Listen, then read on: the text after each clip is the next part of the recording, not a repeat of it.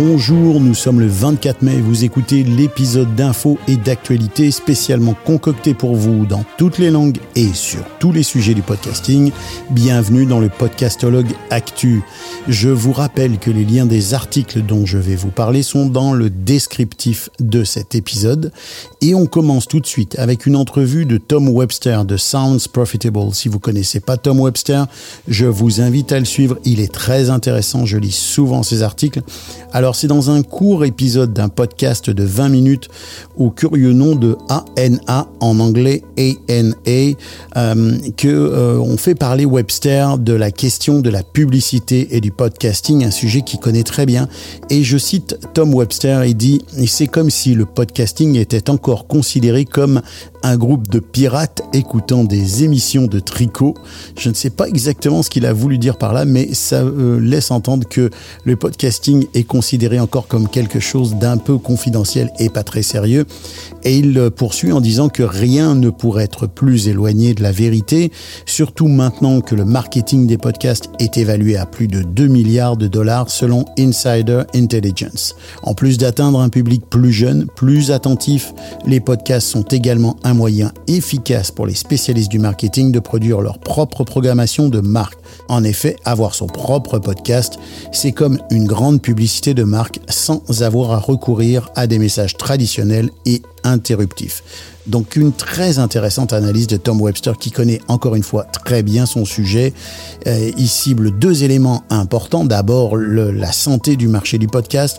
Ensuite la cible hein, qui, qui est visée par la publicité sur le podcast, qui est jeune, euh, qui est engagé.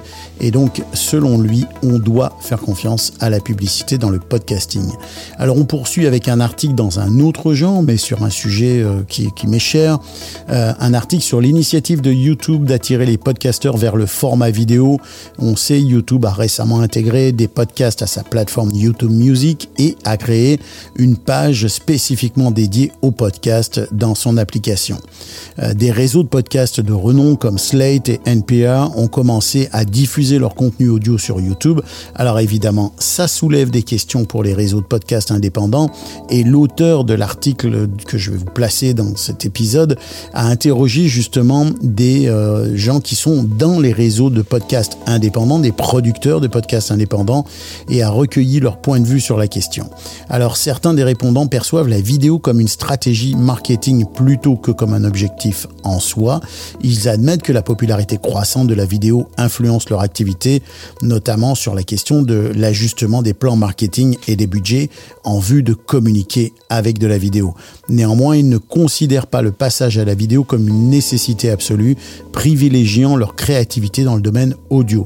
D'autres producteurs, cependant, reconnaissent l'importance de la vidéo et ils ont alloué des fonds pour couvrir des coûts supplémentaires en commençant à expérimenter la vidéo pour des émissions, des discussions et des jeux, là où la caméra n'affecte pas le contenu. Je pense que c'est un élément intéressant finalement et à souligner de la question de la vidéo euh, dans le podcast. Tant que ça n'affecte pas la façon dont on crée le contenu, bah écoutez, ça peut être envisageable. Mais il ne faut pas que ça joue, en tout cas à mon avis, sur la créativité et sur le potentiel de l'univers audio parce que il y a un potentiel dans l'univers vidéo et un potentiel dans l'univers audio et ce ne sont pas les mêmes, ces deux univers créatifs. Alors dans un tout autre domaine, j'avais envie de vous amener sur un petit point technique, le Phantom Power, qu'est-ce que c'est? Euh, On voit souvent que dans certains types de micros, il faut activer euh, une alimentation fantôme de 48 volts. Euh, et là, je suis tombé sur un article qui aborde la question, donc je me suis dit c'est la bonne, c'est une bonne occasion pour vous parler de ça.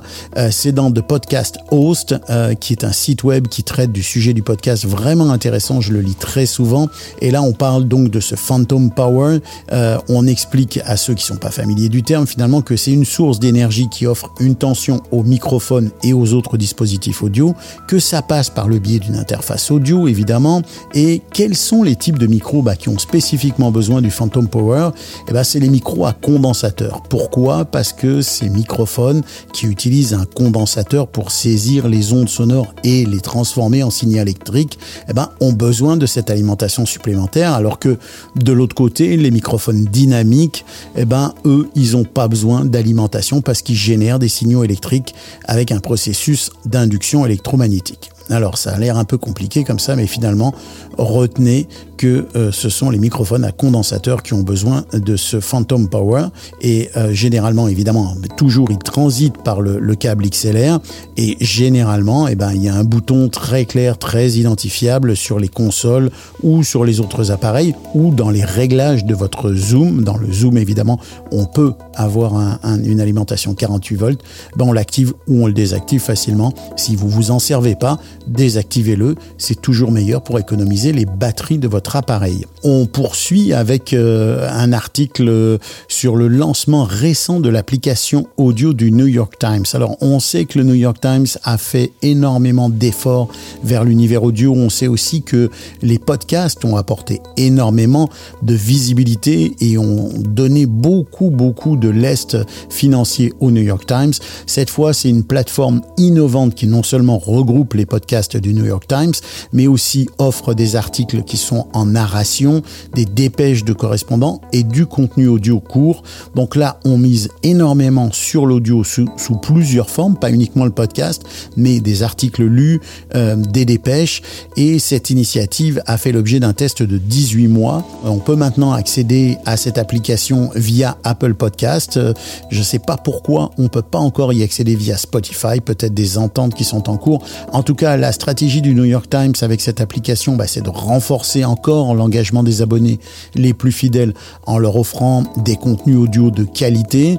Euh, on le sait, le New York Times euh, a acquis euh, plusieurs compagnies de podcasts comme Audm, une plateforme qui transforme les articles en audio lus, et Serial, le podcast à succès qui lui permet d'avoir une alliance stratégique avec The American Life. Plus récemment, le, le, le Times a fait l'acquisition de The Atlantic, une plateforme d'information sportive en ligne, pour le coût modeste de 500 millions de dollars. Alors voilà, ça lui ajoute à son portefeuille 120 podcasts supplémentaires. On est vraiment devant une offensive dans l'univers audio de la part d'un journal qui encore il y a peu était un journal papier reconnu comme tel. Euh, c'est une quantité très impressionnante de contenu audio. Euh, encore une fois, j'insiste sur le fait qu'il mise beaucoup sur euh, les shorts, hein, sur les, les les contenus de, de, courte durée, de moins de 10 minutes, de manière professionnelle évidemment, parce que ce sont les journalistes du New York Times eux-mêmes qui lisent ces nouvelles. Alors voilà, c'est intéressant de, de, de, constater ce virage numérique à vraiment 180 degrés. le New York Times s'est donné pour objectif, et là je cite, de capturer chaque seconde de la journée des auditeurs. Alors c'est évidemment un objectif ambitieux, mais comme le dit l'auteur de cet article sur Amplify Media, euh, c'est le blog de, de Blogstein euh, que je vous recommande aussi. Il dit euh, il ne faut pas parier contre le New York Times.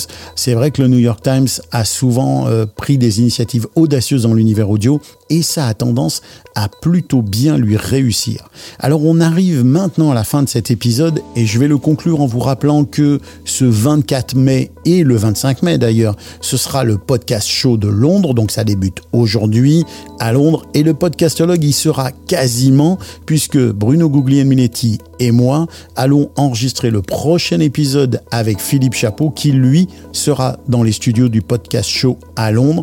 Donc ça sera un numéro spécial, une coproduction Podcast Magazine et le podcastologue avec Philippe Chapeau, Bruno Guglielminetti. Et on aura deux invités surprises euh, qui viendront se joindre à nous et avec lesquels on pourra discuter au podcast show de Londres. Alors n'oubliez pas que vous retrouverez les liens de ces nouvelles du jour dans l'épisode d'aujourd'hui. Il n'y a pas eu d'infolettre euh, il y a 15 jours, je m'en excuse. J'étais occupé à donner une formation à l'INIS, l'Institut national du son et de l'image euh, à Montréal. Donc euh, j'ai géré des priorités. Voilà, c'est déjà terminé. Si vous avez aimé cet épisode, faites-le connaître, partagez-le autour de vous. N'oubliez pas de mettre des notes et des commentaires. Je fais partie des gens qui pensent que ça a de l'importance. J'ai déjà essayé de pousser le podcast grâce à des notes et des commentaires et ça marche. Je vous recommande de le demander. Je vous donne rendez-vous euh, la semaine prochaine pour un nouveau podcast actu, puis l'épisode spécial du podcast Show de Londres en partenariat avec le podcast magazine et mes deux complices Bruno et Philippe. Ce podcast est une production Go Script Media. La musique que vous entendez vient du catalogue musical de BAM Music. Je remercie notre partenaire Eddie Sound qui nous permet d'être découverts et écoutés sur des plateformes grâce à des players judicieusement placés. Moi, je vous dis à très bientôt et que l'audio soit avec vous.